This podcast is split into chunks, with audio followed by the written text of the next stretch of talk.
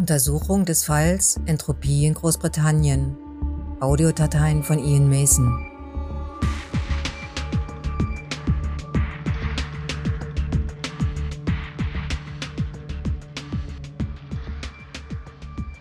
Glaube ich an Zufälle? Na.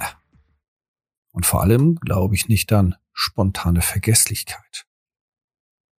Und genau deswegen nehme ich meine Geschichte auf. Denn ich musste am eigenen Leib, nein, an meinem eigenen Verstand miterleben, wie mir Erinnerungen weggenommen werden. Sicherlich gehöre ich auch zu denjenigen, welche auf die eine oder andere Erinnerung verzichten könnte. Doch wenn, dann möchte ich die Kontrolle darüber haben. Ich möchte es entscheiden. Naja, wie dem auch sei. Da ich nicht weiß, ob es wieder geschieht und welche Erinnerungen mir genommen werden, zeichne ich einfach alles auf. Also Ian, solltest mal wieder das Gefühl haben, dich an etwas nicht erinnern zu können, dann höre dir diese Aufzeichnung an. Mein Name ist Ian Mason und ich bin in London geboren. Meine Eltern? Keine Ahnung, da ich als Waisenkind aufwuchs. Hm. Hat jemand hier bereits meine Erinnerung manipuliert? Deswegen kann ich mich vielleicht nicht wirklich an meine Eltern erinnern? Oder ist das einfach meinem Alter geschuldet? Na egal. Glücklicherweise nahm mich ein wirklich nettes Ehepaar auf. Meine Mutter, entschuldige, Stiefmutter ist liebevoll und ernst, wo es wichtig ist. Mein Vater, ja, Stiefvater, war ein respektabler Polizist. Meine Kindheit verlief, glaube ich, so normal wie bei anderen britischen Jungs. Erst später, vor einigen Monaten, wurde mir bewusst, nein, begann ich zu ahnen, dass es kein Zufall war. Kein Zufall, dass ich so gut wie nie erkrankte und trotz der ganzen Raufereien als Bengel kaum ernsthafte Verletzung davontrug. Doch dazu später mehr. Meine Schulzeit war schlimm, denn ich langweilte mich so dermaßen, dass ich die meisten zufriedenstellenden Noten nur mit Ach und Krach erreicht hatte. Naja, irgendwie habe ich es geschafft und zumindest ausreichend genug, um in die Fußstapfen meines Vaters, Stiefvater, ach was soll's, für mich war er mein Vater. Wie dem auch sei, ich ging zur Polizeischule.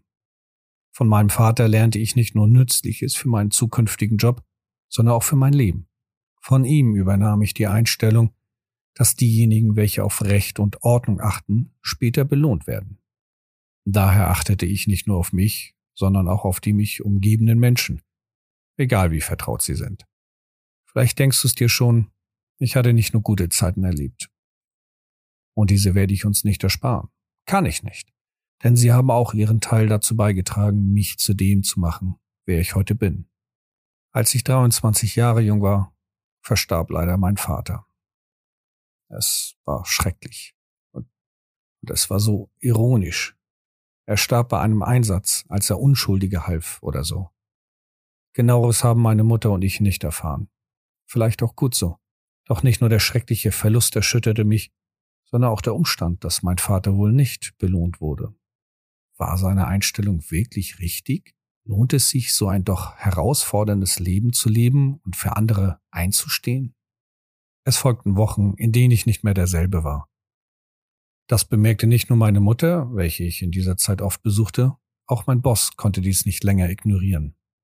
Ja, es waren keine großen Fehler, welche mir während meiner Dienstzeit unterliefen. Doch es blieben Fehler und in der Menge nicht mehr zu ignorieren. Dank der Zeit meines Vaters bei der Polizei und nun auch durch meinen Einsatz wurde ich nur auf unbestimmte Zeit beurlaubt. Eine Zeit, die ich nutzte, um wieder zu mir zu finden. Es folgten Therapien, Selbstfindungsmomente und das nicht im Alkohol. Und tatsächlich bekam mein Leben wieder Aufschwung. Ich lernte Amber kennen, eine beeindruckende und liebreizende Frau. Neben einer himmlischen Hochzeit, einer totalen geilen Hochzeitsreise und dem dann folgenden Eigenheim folgte unser wirkliches Glück. Unser Sohn Jeremy wurde geboren. Ich arbeitete auch mittlerweile wieder, zwar nicht bei der Polizei, ich mied den Kontakt, weil es mir noch zu schwer fiel. Nein, ich habe eine eigene Detektei gegründet und verdingte mich nun als Ermittler. Nur leider schwingt ein Pendel in meinem Leben, und nachdem dieses so lange auf der hellen Seite war, musste es zwangsläufig auf die dunkle Seite schwingen. Jeremy erkrankte an einer unbekannten und scheinbar unheilbaren Krankheit. Amber und ich suchten bei allen Ärzten nach einer Heilung, und alle sind sie gescheitert. Diese Götter in Weiß stellen sich als die Heiligen in unserer Gesellschaft, doch in Wirklichkeit kümmert es sie nicht, wie andere Menschen leiden. Einer hatte sogar die Frechheit gehabt, Amber und mir direkt ins Gesicht zu sagen, dass wir uns auf seinen Tod vorbereiten sollen und die Zeit genießen sollten, anstelle die Ärzte zu belästigen. Belästigen. Belästigen. Ich habe sie nicht belästigt. Ich wollte nur antworten, verdammt nochmal. In unserer Verzweiflung waren wir mittlerweile bereit, alles zu tun. Dank meines neuen Jobs lernte ich einige Klienten kennen, welche mir hierbei mit Kontakten halfen. Und da die westliche Medizin kläglich versagte, war es mir auch egal, welche Voodoo- und Hokuspokus-Schamanen sie mir nannten. Ich griff nach jedem Strohhalm. Doch auch hier gab es trotzdem vielen Geld, was wir in ihre Rachen warfen, keine Heilung. In den letzten Wochen meines Sohnes blieben Amber und ich die ganze Zeit zu Hause. In den letzten Tagen von ihm blieb immer einer von uns an seinem Bett. In, in den letzten Stunden waren wir zu dritt ein allerletztes Mal eine gemeinsame Familie. Wir hielten seine Hand und kämpften mit der Trauer. Während meine Frau schluchzte, grollte mir eine Wut, die ich so nicht kannte. Ich wollte alles herausschreien. Meine Verzweiflung, mein Zorn. Wie ungerecht ist das Leben. Womit haben wir das verdient? Habe ich das verdient? Und in diesem Moment geschah etwas Seltsames. Die Zeichen seiner Krankheit auf der Haut verschwanden langsam. Beginnend von dort, wo ich seine Hand hielt. Ich blickte erstaunt und überrascht auf Jeremy. Amber schöpfte auch wieder Hoffnung. Dann erlangte Jeremy kurzzeitig sein volles Bewusstsein. Mit schwacher Stimme sprach er ein letztes Mal zu uns. Ich liebe euch. Ich werde euch immer lieben. Ich hatte schon früher so eine Ahnung, dass ich was Besonderes bin. Wie bereits erwähnt, erkrankte ich nie oder nur kaum merklich und auch Kratzer und Wunden heilten schneller als normal. Naja, für mich war es normal, doch irgendwie auch nicht. Und in diesem Moment wurde mir bewusst, dass da mehr ist als eine Abnormalität. Doch was auch immer das war, was ich da machte, es reichte leider nicht. Die Krankheit war offensichtlich zu stark fortgeschritten. Schluchzend und weinend saßen wir bestimmt noch Stunden an seinem Totenbett. Es folgten Tage des Schweigens. Glücklicherweise kümmerte sich Ambers Bruder um den ganzen Scheißpapierkram. Solltest du dich wundern, warum ich mich mit dieser Gabe nicht weiter befasste, warum ich es heute noch immer nicht klar verstehe? Hey, ich habe weitaus andere Sorgen in diesen Tagen gehabt, als mich damit zu beschäftigen. Danach folgten dann wiederum andere Sorgen und dann und dann und dann und dann und dann und dann. Das war früher schon da und wird morgen auch noch da sein. Doch jetzt galt es, mein Leben, dein Leben wieder zurechtzurücken. Denn auch wenn meine Frau es nie ausgesprochen hatte, ich konnte es in ihren Augen sehen, zwischen ihren Worten hören, ihren Vorwurf, warum habe ich mich nicht mehr angestrengt, was auch für eine Gabe ich da auch immer hatte, ich hätte doch Jeremy retten können. Es schmerzte als würde ich mit Absicht mich nicht angestrengt haben, um meinen Sohn sterben zu sehen. Was fällt dir überhaupt? Nein, Wut hilft nicht. Wie dem auch sei, Wochen sind vergangen und uns beiden wurde immer bewusster, dass wir nie wieder glücklich werden würden. Sie sagte, sie sehe ständig Jeremy in meinen Augen und ich sah in ihrem Strahlen sein, Strahlen. Ich zog aus und sie, sie lebte ihr Leben. Ich warte nur noch darauf, bis sie die Scheidung verlangt. So sehr ich die Entscheidung ebenso unterstützte, dennoch schmerzt es mich sehr. Der Verlust zweier Menschen, die ich liebte, in so kurzer Zeit. Oh mein Gott, was muss ich für einen eisenharten Überlebenswillen haben, dass ich noch immer auf dieser verdammten Erde wandle.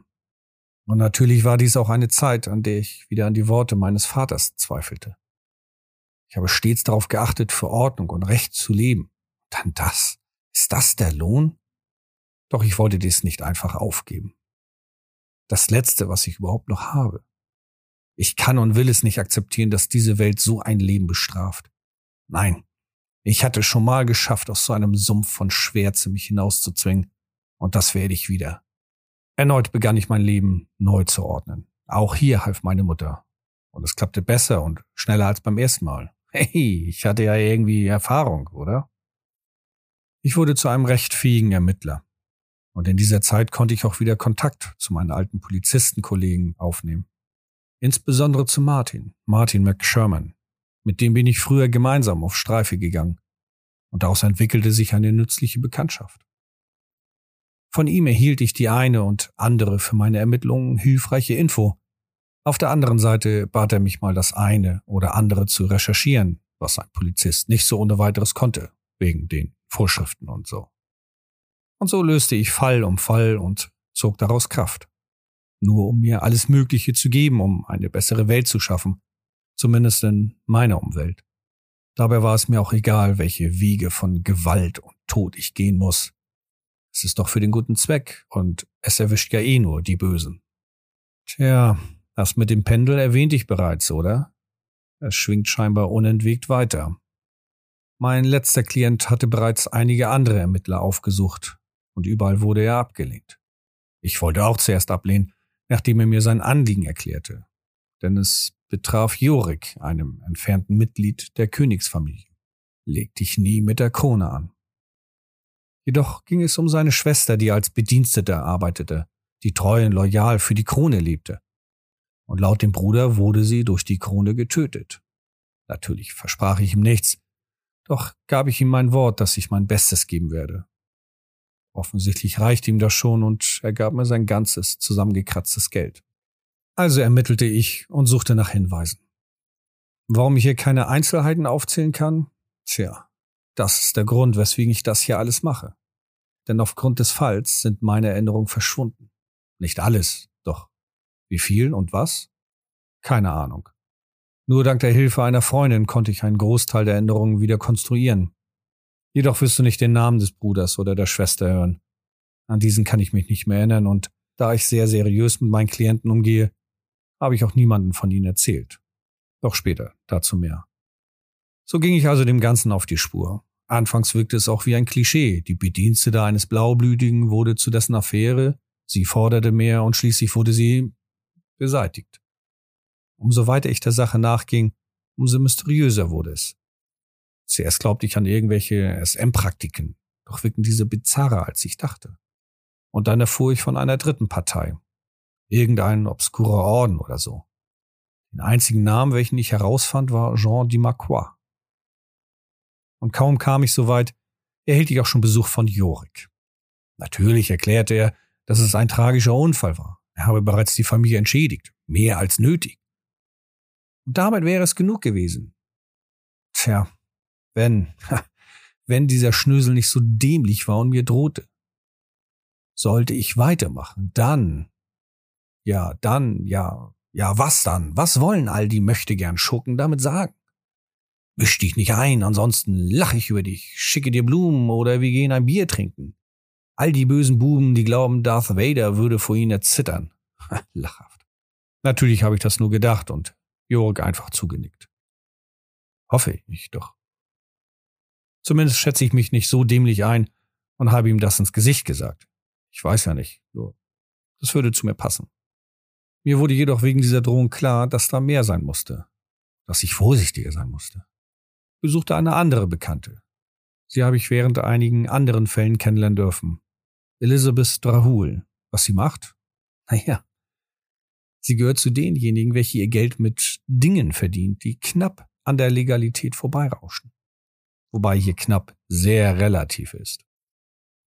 Dank ihr konnte ich mehr über diesen Genre erfahren. Und somit rannte ich ungebremst in das Wespennest hinein. Natürlich beschattete ich diesen Typ Schließlich wagte ich mich dann in den Club, in dem Jean aufging. Von außen ein unscheinbares Gebäude und innen wie eine Loge, glaube ich. In einem Art Herrenzimmer, natürlich mit einem völlig übergroßen Kamin und antiken Sesseln und Tischen, sah ich Jean, wie er sich mit einigen unterhalten hat. Und dann wurde es dunkel. Ich glaube, es sind Stunden vergangen. Frag mich nicht, wie viele. Ich schaue ja nicht ständig auf die Uhr. Ich erwachte in meiner Bude, neben mir ein Umschlag mit einer drohenden Nachricht. Wir kennen Sie. Sie leben noch, weil wir es wollen. Doch erforschen Sie weiter den tragischen Unfall der armen Frau, sind sie ein zu großer Störfaktor und wir beseitigen Störfaktoren schnell und unerkannt. Was wäre ich für ein Ermittler, wenn mich solche Drohungen abhielten? Doch das war noch nicht alles. In den folgenden Tagen kamen unterschiedlichste Behörden mit solch komischen Vorschriften, die dafür sorgen, dass ich meine Kanzlei schließen musste. Und dann gab es da noch Ungereimtheiten bei einigen Untersuchungen, weswegen mein Geld eingefroren wurde. Das i-Tüpfelchen jedoch ist der Umstand, dass ich mich überhaupt nicht mehr an den letzten Fall erinnern konnte. Erst später, als mich Elizabeth anrief und nach dem Fall fragte, wurde mir langsam klar, was da geschehen war. Und mit ihrer Hilfe konnten wir zusammen die Lücken etwas schließen. Da ich jedoch nie meine Klienten offenlege, konnte sie mir natürlich nicht die Namen des Bruders und der Verstorbenen nennen. Also frag sie nicht ständig deswegen. Sie weiß es nicht. Und auch brauchst du dich nicht mehr bei ihr erkenntlich zeigen. Das hast du ebenfalls schon getan.